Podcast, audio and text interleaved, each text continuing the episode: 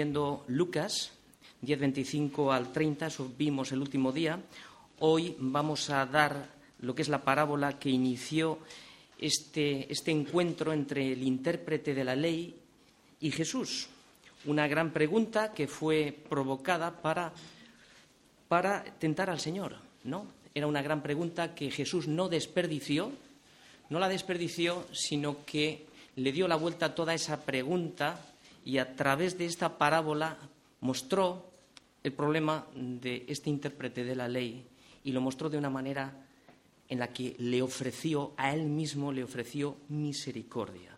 Fue una pregunta, una pregunta contundente ¿qué haré para heredar la vida eterna y el Señor le respondió qué está escrito en la ley y cómo lees.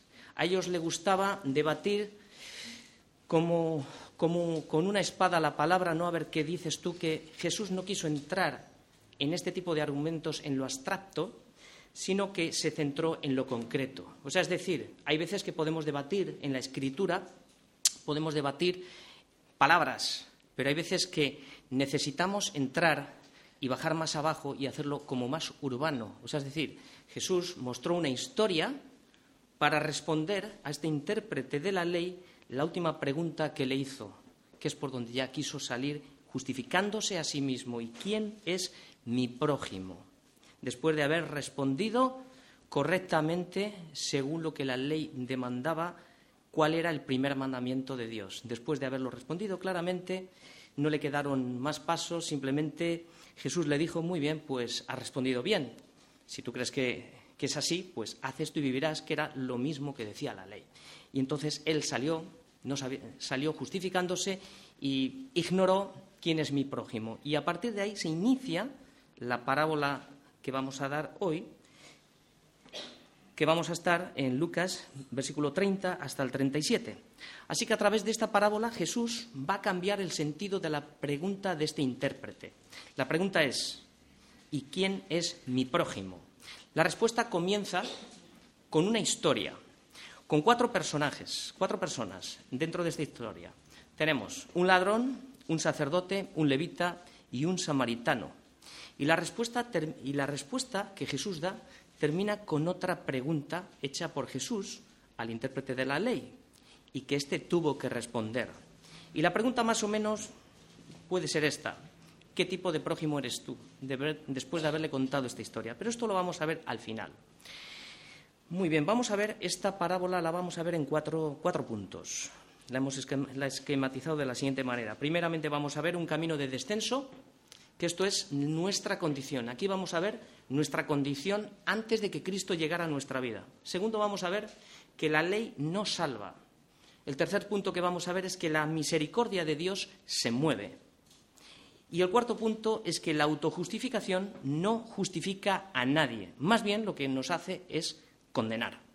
Así que vamos a leer ahora todos los versículos, desde el versículo 30 hasta el versículo 37, y luego iremos desgranando versículo a versículo.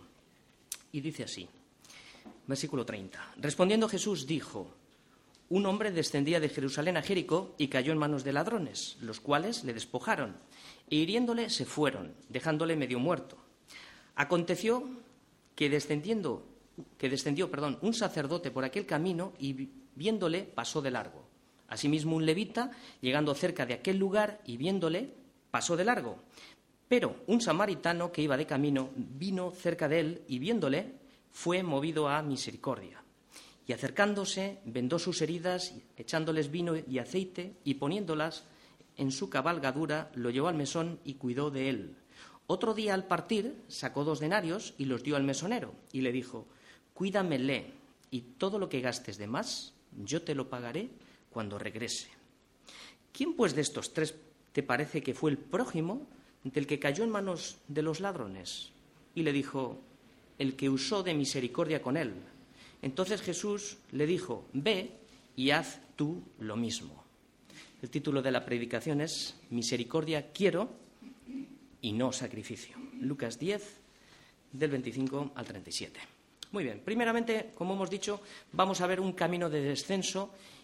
En este primer versículo que vamos a repetir ahora, vamos a ver nuestra condición. Todo el tiempo vamos a estar viendo lo que nosotros éramos antes de que Cristo vendría a nuestra vida.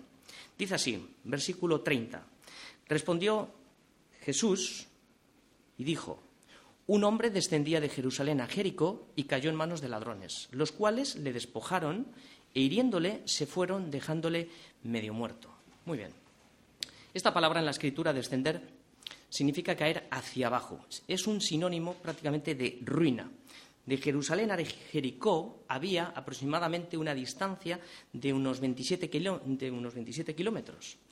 Jericó está a unos 300 metros más o menos por debajo del nivel del mar y en elevación respecto a la ciudad de Jerusalén aproximadamente son unos mil metros. Por eso siempre se dice que si vas a Jerusalén siempre es subir y si sales de Jerusalén pues siempre es bajar. Herodes lo que había hecho es que había construido en tiempos de Jesús un palacio de invierno en Jericó. Así que gobernantes, funcionarios de gobierno, líderes religiosos, políticos y judíos descendían de manera continua de Jerusalén a Jericó. Así, los delincuentes vieron una gran oportunidad de negocio para ellos.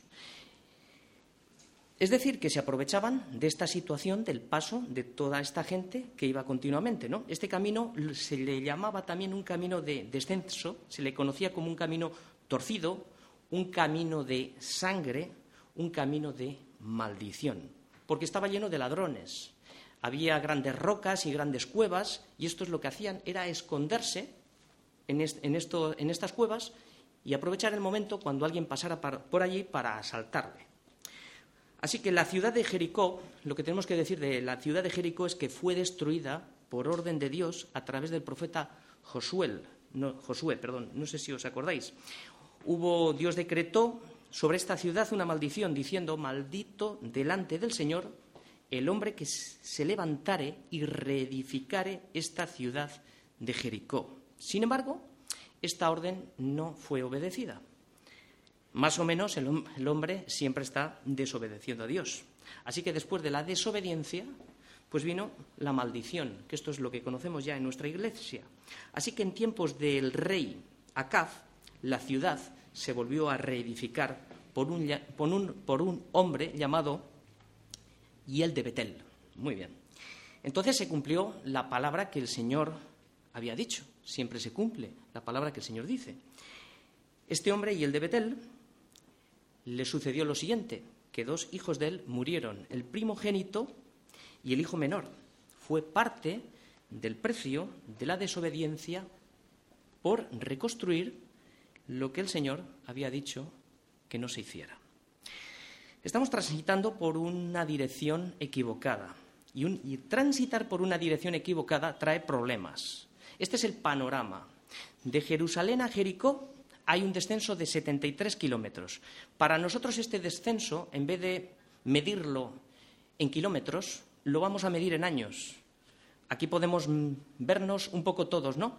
Que unos hemos descendido durante 15 años, otros igual 20, otros 30, 40, otros casi han estado descendiendo hasta el final de sus años, estuvieron descendiendo hasta esta ciudad de Jericó, a esta ciudad de maldición.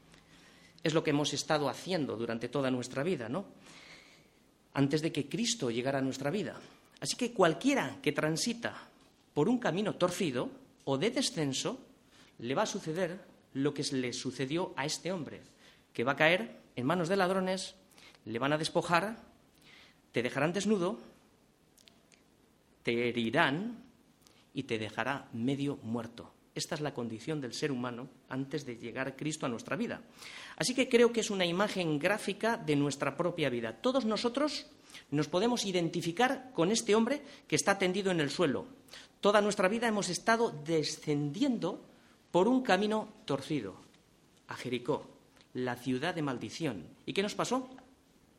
Que caímos en manos de ladrones y de delincuentes. En este camino unos perdimos el matrimonio, otros perdieron el patrimonio, a otros las deudas les hipotecó toda su vida, a otros, por andar por este camino, les robó la salud. A causa de las drogas, la bebida, la comida las preocupaciones, las ansiedades, también por la codicia, porque dice el Proverbio 1.19 que tales son las sendas, las sendas, camino torcido, del que es dado a la codicia que quita la vida de sus poseedores. Otros perdieron también los hijos, otros se creyeron la gran mentira, sé tú mismo. Y otros hoy todavía siguen haciéndose daño, dando coces contra el aguijón. Y esto puede estar sucediendo dentro de la Iglesia. La causa de todo esto es por la falta de obediencia, por ir por un camino equivocado, por un camino torcido, un camino de descenso y de desobediencia.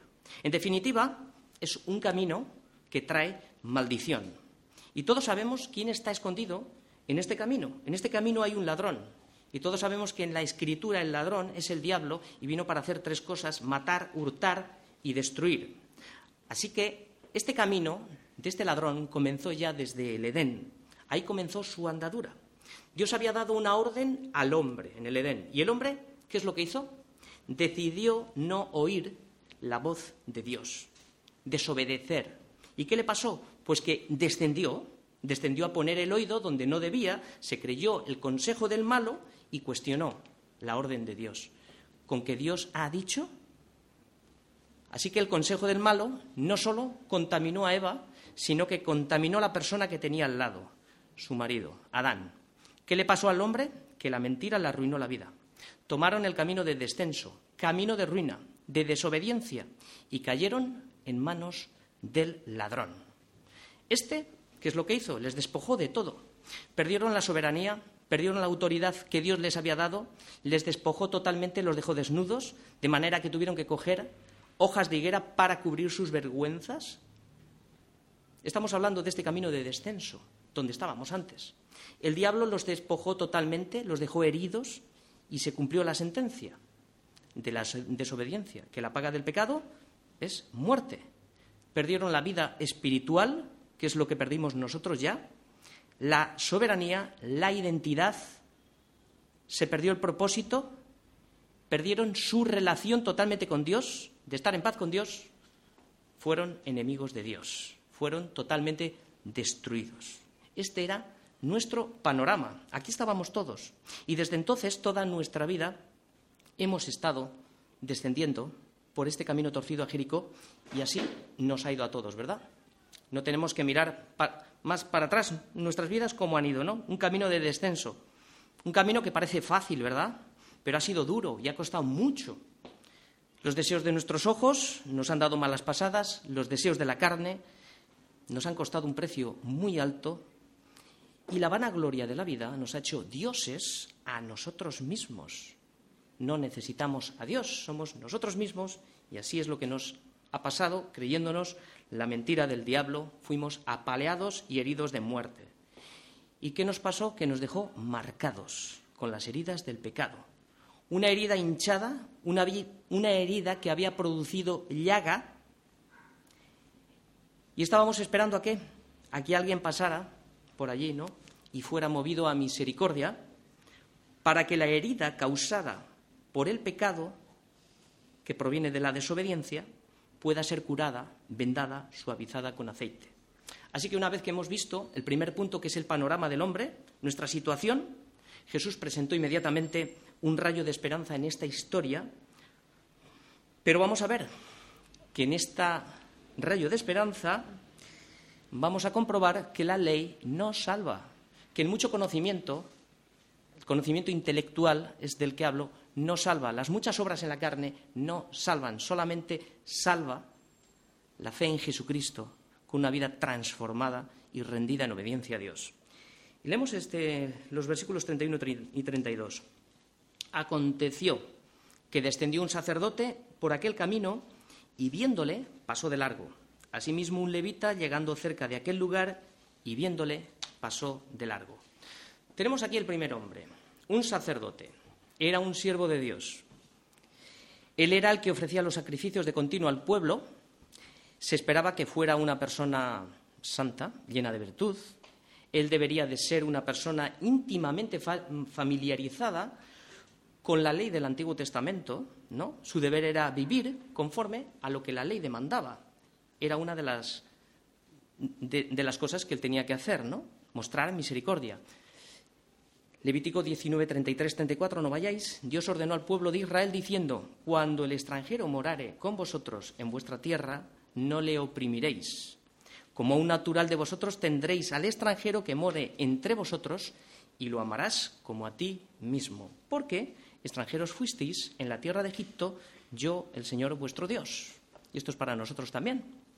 Nosotros fuimos sacados de la tierra de Egipto y el Señor tuvo misericordia con nosotros y nosotros tenemos que tener misericordia con los demás, que no se nos olvide lo que éramos.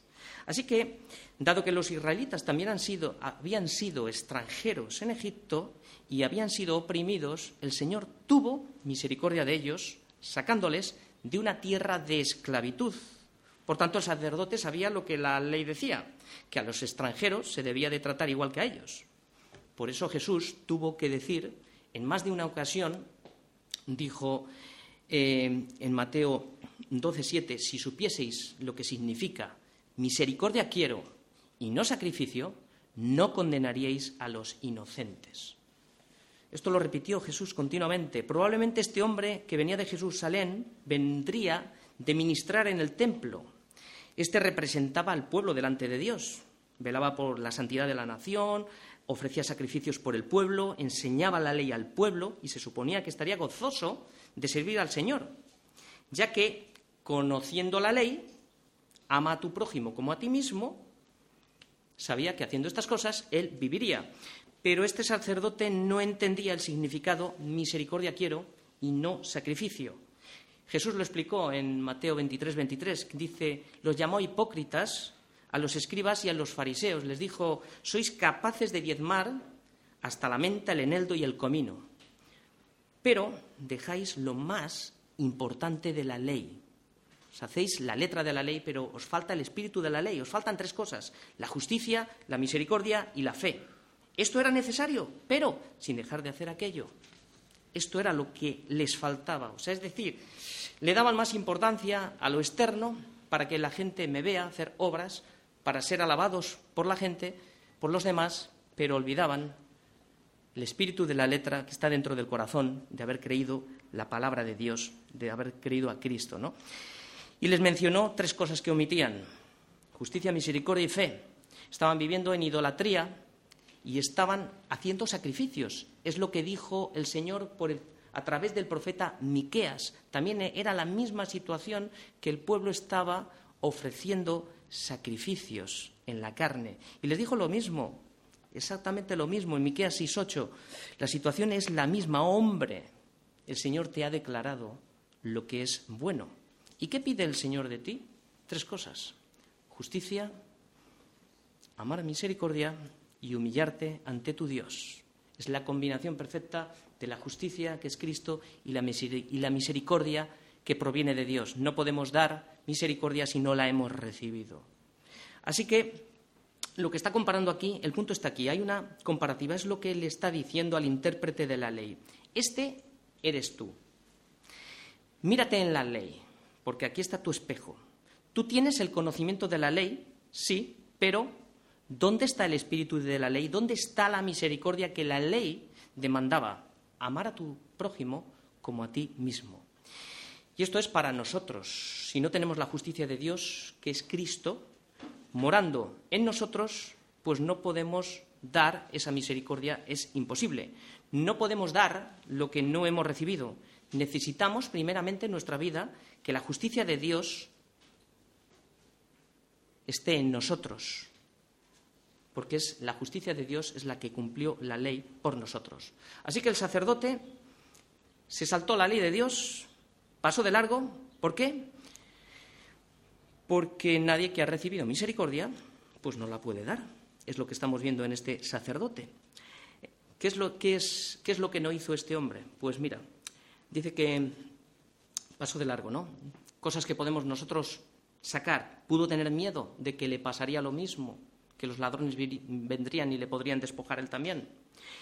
No quiso vendar las heridas, no quiso curarle, esto es lo que no quiso hacer, y no quiso perder ni su dinero ni su tiempo. Y ahora esto, este punto es para nosotros. La integridad de un cristiano se mide cuando nadie te ve. cuando lo que tú haces lo haces en el secreto para Dios. No estamos levantando campanas para que los demás nos oigan, o hoy que no me ve el pastor, o con las personas que yo me codeo en la iglesia, hoy puedo obrar de diferente forma, puedo escabullirme. No. La integridad de un cristiano se mide cuando nadie te ve. Porque no lo haces para los hombres, aquí es donde se mide la integridad, sino que lo haces para Dios, para que el que se gloría, se gloríe en el Señor y no reciba la recompensa de los hombres. Pero el sacerdote pasó de largo. Recientemente leímos en el Salmo 11 que los ojos del Señor ven y sus párpados examinan a los hijos de los hombres. Así que no nos podemos esconder, nunca estamos solos, siempre nuestras obras, pensamientos, acciones son conocidas de continuo por el Señor, y el Señor pagará a cada uno conforme a sus obras. El segundo hombre que está pasando, hemos visto que es un levita, ¿no? un levita se está aproximando, ¿no? Y está haciendo exactamente lo mismo que el sacerdote. Este hombre también era un guardián de la ley y conocía la ley y sabía la demanda de la ley, que tenía que mostrar misericordia, pero él pasó de largo, exactamente igual. Entonces, comprobamos en estos dos hombres algo muy importante. Comprobamos que tanto el sacerdote como el levita demostraron claramente que ellos no amaban a Dios porque no guardaban sus mandamientos. ¿Por qué? Porque no cumplían con el mandamiento visible que era amar al prójimo, lo que se ve, ya que ambos tuvieron la oportunidad de demostrar su amor a Dios en lo invisible, o sea, en, lo visible, amando a su prójimo, en lo visible. Esto era lo que ellos no, no hicieron. Por tanto, ¿qué es lo que vamos a ver ahora? Pues ahora vamos a ver el tercer punto, que la misericordia de Dios se mueve. Lo vamos a ver a través de tres versículos. Versículos 33, 34 y 35. Pero un samaritano que iba de camino vino cerca de él y viéndole fue movido a misericordia y acercándose vendó sus heridas echándoles aceite y vino y poniéndolas en su cabalgadura lo llevó al mesón y cuidó de él. Otro día al partir sacó dos denarios y los dio al mesonero y le dijo, cuídamele y todo lo que gastes de más yo te lo pagaré cuando regrese. Muy bien, estamos viendo aquí un samaritano, un samaritano que iba de camino. La escritura no nos dice si descendía o subía. Los samaritanos eran una raza mezclada y eran odiados por los judíos, hasta el punto que pensaban que odiar a un samaritano era prácticamente como cumplir la ley. La samaritana dijo a Jesús, en Juan, en Juan 4, le dijo, ¿cómo tú siendo judío me pides a mí de beber que soy mujer samaritana? Porque judíos y samaritanos no se tratan entre sí. Aquí vemos claramente que no se trataban entre sí. Claramente estamos viendo en el samaritano la imagen de Jesús, porque a Jesús le llamaron también samaritano. Estamos viendo la imagen de Jesús y vamos a regresar un segundo a Génesis, no os mováis de, aquí de Lucas, simplemente dice que em, en Génesis hemos visto el camino de descenso a Jericó. Vimos a Adán y a Eva que habían transitado por este camino, transgrediendo la ley de Dios. También vimos lo que el diablo le había hecho en el camino. Los desnudó, los hirió y los dejó medio muertos. Acabamos de ver también en estos dos hombres de esta parábola portadoras de la ley que ninguno aplicó la ley, que pasaron viendo al hombre herido y, ninguno de ellos hizo absolutamente nada, ¿no? Ahora vamos a echar un vistazo cómo actuó Dios en el Edén, en paralelo con el samaritano. El Señor le dijo al hombre, después de haber caído en la soberbia de gran rebelión. ¿Dónde estás tú? ¿Quién tomó la iniciativa y salió al encuentro? ¿Quién se interesó por su enemigo que le había dado la espalda? ¿Quién mostró misericordia? El hombre respondió, oí tu voz en el huerto y tuve miedo, porque estaba desnudo y me escondí. Y Dios le dijo, ¿quién te enseñó que estabas desnudo? El consejo de los malos. ¿Has comido del árbol que yo te dije que no comieses? La desobediencia. Así que el Señor en el Edén fue movido ya a misericordia. Vio a Adán y a Eva lo que el ladrón les había hecho por causa de la desobediencia y fue movido a misericordia. como el samaritano estamos viendo. El demonio los desnudó y el Señor los vistió, con túnicas de pieles, haciendo el primer sacrificio de animales, apuntando, esto estaba apuntando al sacrificio, que Cristo haría una sola vez y para siempre en la cruz por ti y por mí. Allí Cristo se despojó a sí mismo para vestirnos a nosotros de su justicia. ¿Y de qué manera lo hizo? Pues mira, nos dice Filipenses 2, 6, 8, dice que el cual, siendo en forma de Dios, no estimó el ser igual a Dios como cosa que aferrarse, sino que se despojó a sí mismo, tomando forma de siervo, hecho semejante a los hombres, y estando en la condición de hombre, se humilló a sí mismo, haciéndose obediente hasta la muerte y muerte de cruz. Estos versículos lo que nos están enseñando claramente, de una manera similar, son las mismas acciones del samaritano de lo que el Señor hizo por nosotros. Pasó cerca de nosotros, nos vio, no estimó quién era Él, ni se aferró a ello. No tuvo miedo, sino que fue valiente, tan valiente, que no pasó de largo. Y se negó a sí mismo y tomó nuestra forma, forma de siervo, nos sirvió cuando estábamos como muertos en nuestros delitos y pecados, tirados y heridos en el camino. Esto es lo que el Señor hizo en nuestra vida por nosotros. Nos dedicó todos los cuidados necesarios para curar la herida abierta, infectada por el pecado de descenso hacia Jericó y la limpió. Derramó el vino, el aceite, para anestesiar la herida, para lubricar, para calmar, para suavizar el tejido de la herida que el pecado había hecho en nuestra vida. Rasgó sus vestiduras para vendar la herida. Esto fue parte de la curación que hizo por nosotros. Se humilló a sí mismo y no tuvo en cuenta si éramos extranjeros o éramos enemigos, si eras colombiano, chino, español, mexicano, americano, lo que fuera, da igual. La diferencia es que él no pasó de largo sino que se detuvo y fue movido a misericordia. Todo lo sabemos, todo esto ya lo sabemos, pero es necesario regresar hacia atrás de lo que el Señor hizo en nuestra vida, para que podamos continuar ofreciendo esa misericordia que recibimos, que recibimos cada día, ¿no? Él cargó todo nuestro pecado en su cabalgadura, en sus hombros, y clavó todas las actas que nos eran contrarias, las clavó en la cruz del Calvario él dijo a sus discípulos el tiempo que estuvo, no os dejaré huérfanos, os conviene que yo me vaya, para que recibáis el Espíritu de verdad que los guiará a toda la verdad. Pero antes de eso, pasó tiempo con sus discípulos, pasó tres años con sus discípulos.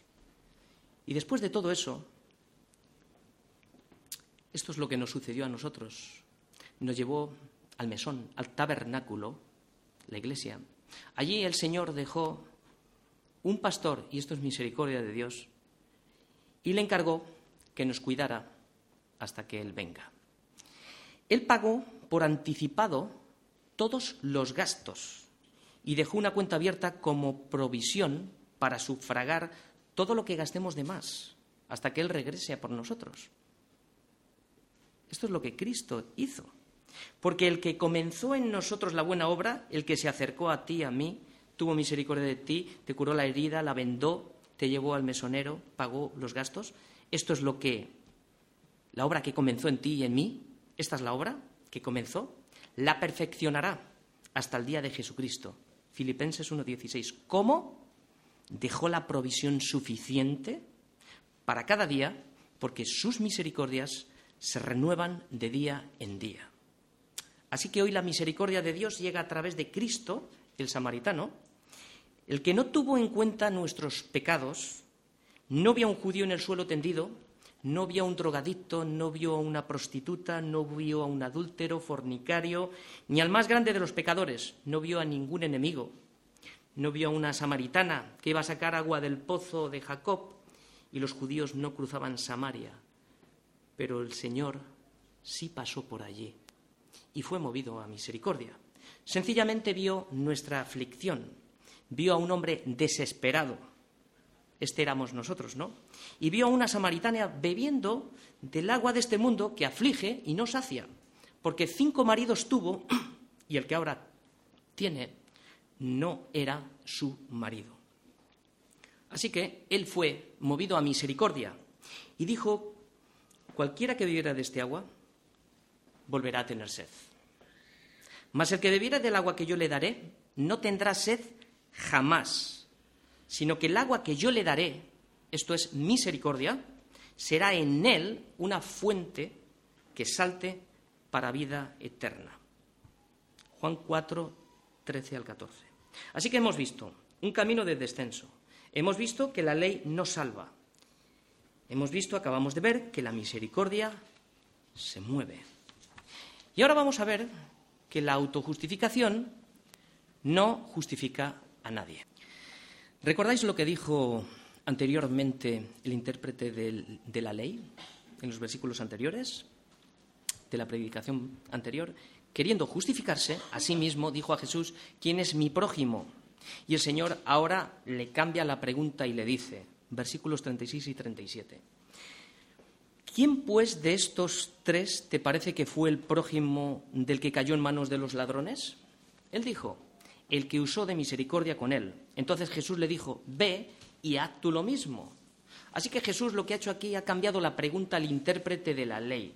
Él preguntó, ¿quién es mi prójimo? Y Jesús le ha dado una historia con dos representantes de la ley que fueron incapaces de cumplirla y un samaritano que se suponía que era enemigo y que hizo por el judío lo que éste no esperaba.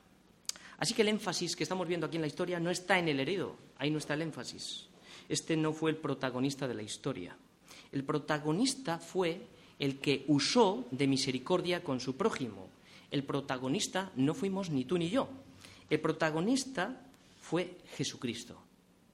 Y hoy estamos todos aquí porque Cristo fue movido a misericordia por nuestra vida. Así que la pregunta de Jesús es para nosotros también, para el día de hoy. ¿Qué tipo de prójimo soy yo para los demás? Esta es la pregunta que nos tenemos que hacer. Porque dice el versículo 36, ¿quién pues de estos tres te parece que fue el prójimo del que cayó en manos de ladrones? Y la respuesta de este intérprete de la ley no fue el samaritano. La soberbia le impedía nombrar al que hizo, nombrar ese nombre, ¿no? Samaritano. Y dijo el que usó de misericordia. El samaritano no lo pronuncia, solamente pronuncia el que usó de misericordia, evitando pronunciarlo. Esto es soberbia, no reconocer lo que el Señor le estaba mostrando. Por eso es aquí cuando nos damos cuenta que no podemos obedecer la ley. Aunque el querer está en nosotros, pero el obedecerla, el querer está, pero no, no el poder obedecerla. Es cuando la propia ley nos lleva al final del camino nos lleva al trono de la gracia, porque el fin de la ley es Cristo. Por eso, al reconocer nuestra incapacidad para obedecerla, esto lo que produce en nosotros es que nos lleva al arrepentimiento de pecados para poder recibir toda la provisión y el poder que Dios otorga a todos aquellos que reciben el regalo, la gracia, y creen en su Hijo y están dispuestos y disponibles para mostrar misericordia, para toda buena obra. Esta historia tuvo un giro inesperado. La pregunta para justificarse a sí mismo es ¿quién es mi prójimo? Apeló a la ignorancia. Ya hemos visto más de una vez que la ignorancia no nos exime de la culpa. Y la respuesta de Jesús fue, ¿con quién actúas tú como prójimo? Jesús le confrontó con la verdad, anulando su justificación.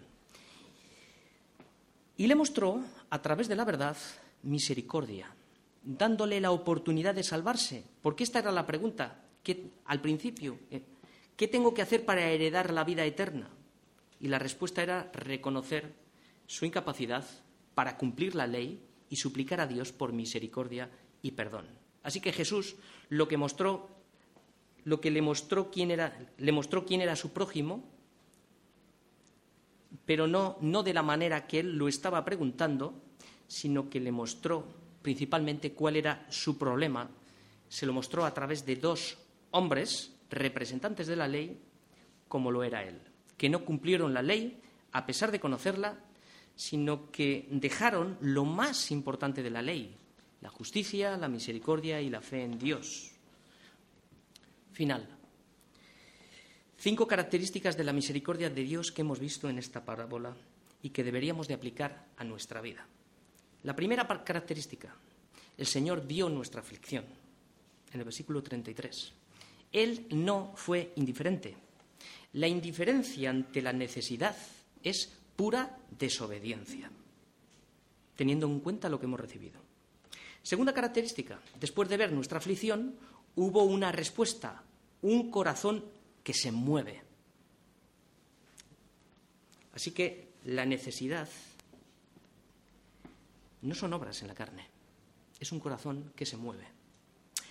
Tercera característica, la misericordia es usada incluso cuando la persona afligida es enemiga por motivos de raza o religión, él era judío. Y el Señor dice, amar a vuestros enemigos. Si tiene hambre, dale de comer, si tiene sed, dale de beber, que ascuas amontonará sobre su cabeza. Nosotros no estamos llamados a juzgar. Eso pertenece al Señor ama a tu enemigo. Porque nosotros lo éramos, éramos enemigos de Dios.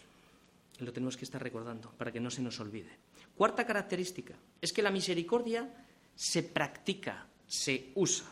Es decir, que responde externamente con un ejemplo práctico, como hemos visto, aliviar la aflicción. Se acerca, le, le vendó las heridas, le echó aceite, vino sobre ellas le puso en la cabalgadura y le llevó al mesón. Esto es lo que vemos, la practicidad de la misericordia. La misericordia sacrifica nuestra propia comodidad, sacrifica el tiempo, sacrifica el dinero. Todo es del Señor. Así que ver la necesidad implica una respuesta por nuestra parte. Quinta característica de la misericordia de Dios es que el que comenzó en nosotros, esta es la quinta característica, el que comenzó en nosotros la buena obra, la terminará. ¿Cómo lo vemos? Pues mira, proveyó todo lo necesario al partir, le dio al mesonero dos denarios, que era el sueldo de dos días de trabajo, y le mandó que se lo cuidara. Lo hizo suyo. Hasta tal punto que no escatimó nada, sino que le dijo que todo lo que gaste de más lo pagaría a la vuelta. Así que hemos visto, el ojo ve la aflicción, el corazón genera compasión, no escatimando nada, tiempo, energía, cuidados personales, dinero, provisión. Eso es la misericordia. Poner en acción todo lo que nos ha sido dado. Porque el amor de Dios ha sido derramado en nuestros corazones por el Espíritu Santo que nos fue dado. Romanos 5.5. O sea, lo que estamos dando es lo que nos ha sido dado. No estamos dando nada de más. El amor en acción requiere la disposición de un corazón dispuesto a darlo todo. El amor no es una idea acerca de Dios. No es una idea acerca de Dios. El amor tampoco es un sentimiento. Hoy siento y mañana no siento. El amor es una decisión, pero más que una decisión. El amor es un mandamiento. Juan 13, 35. Un mandamiento nuevo os doy, que os améis unos a otros como como yo os he amado. Y si quieres saber cómo nos ha amado, regresa a la cruz del Calvario. Que también os améis unos a otros, como yo os he amado. ¿Y cómo nos ha amado? Pues nos ha amado hasta el fin, a pesar de haberle dado la espalda.